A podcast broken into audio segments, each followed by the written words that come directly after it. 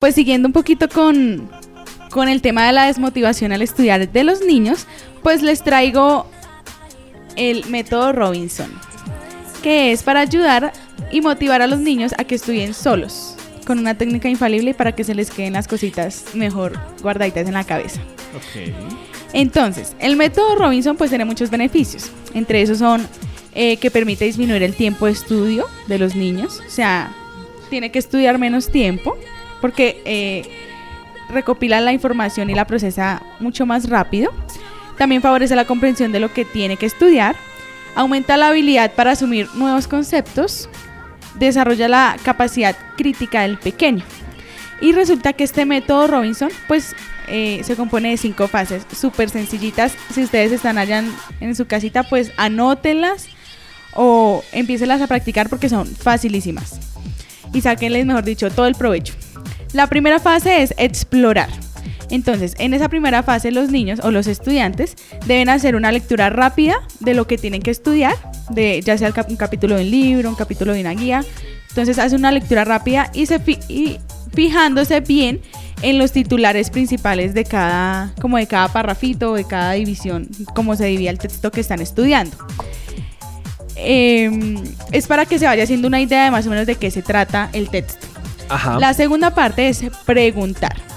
Entonces tiene que volver a hacer otra lectura, pero pues con más detalle y entonces sacar los conceptos que de pronto no entiende y pues investigarlos en, en, otros medios para que los conceptos queden bien claros. Sí, porque la idea es que lo que le está queriendo dar el texto, pues que tenga un objetivo y que se le quede mucho más fácil. Entonces, a través de las preguntas y, de investigar de pronto conceptos o palabras que no entiende o no tiene muy bien claro su significado, pues eh, puede resolver dudas mucho más fácil y esa es la segunda fase. Entonces vamos, la primera es explorar, la segunda es preguntar. Explorar, preguntar. La tercera es leer. Entonces otra vez vuelve y se lee. Pero pues esta ya es más divertido porque entonces podemos coger un resaltador, un lápiz y podemos ir subrayando eh, como las cosas que nos parezcan importantes o que nos gusten del texto que leímos. Entonces esta es la, la, tercera, la tercera parte.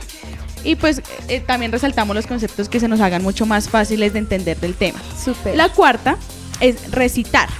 Entonces, eh, ya dejamos la lectura a un lado y empezamos a, recitar qué fue lo que, lo que leímos. No al pie de la letra, porque la idea es que los niños puedan crear una capacidad de también de, de o sea, generar una capacidad o puedan crear como, como su propio concepto o su propia idea de qué fue lo que leyeron. ¿sí? Entonces, no eh, que, se lo, que se lo grabe el pie de la letra y que si se le olvida una coma, mejor dicho, ya se perdió. No, sino que el niño pueda decir en sus propias palabras y de una con conceptos y con palabras claves lo que realmente ya leyó en los tres pasos anteriores. ¿Cómo es recomendable esto? Pues que le lean voz alta a sus papás o a otra persona, o pues si no hay nadie, pues simplemente el niño puede enfrente del espejo, entonces hablarse al mismo y hablar sobre, el, sobre lo que acaba de leer. Y también pues corre, y, o se puede grabar, ahorita pues por ejemplo en WhatsApp o algo puede grabar eh, audios o puede hacer un video y así después los puede reproducir y corregir de pronto errores que vaya notando.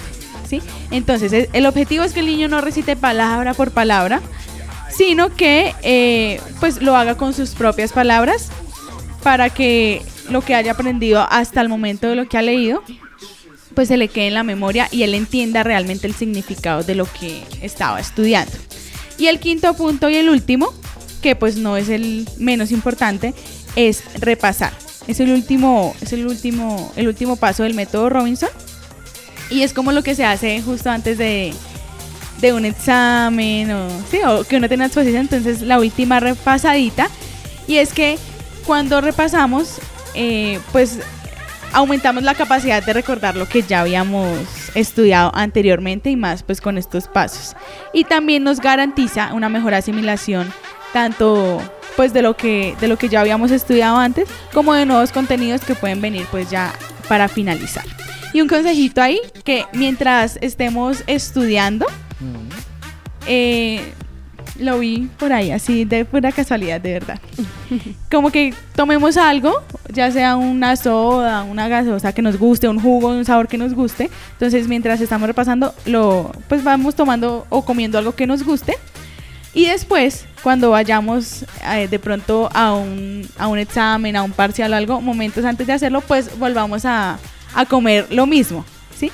Porque los sabores, pues se podemos relacionar los sabores para recordar bien qué fue lo que estudiamos. Súper, un tip, Hay un tip. Oiga. Sí, señor. Una hamburguesita del corral. También se puede. No, sí, sí, si es lo que a usted le gusta y vuelve y, co- y vuelve y prueba el mismo sabor antes o durante, durante el examen, Durante el examen. entonces puede recordar más fácil lo que ya había estudiado antes por los sabores. Qué miedo eso.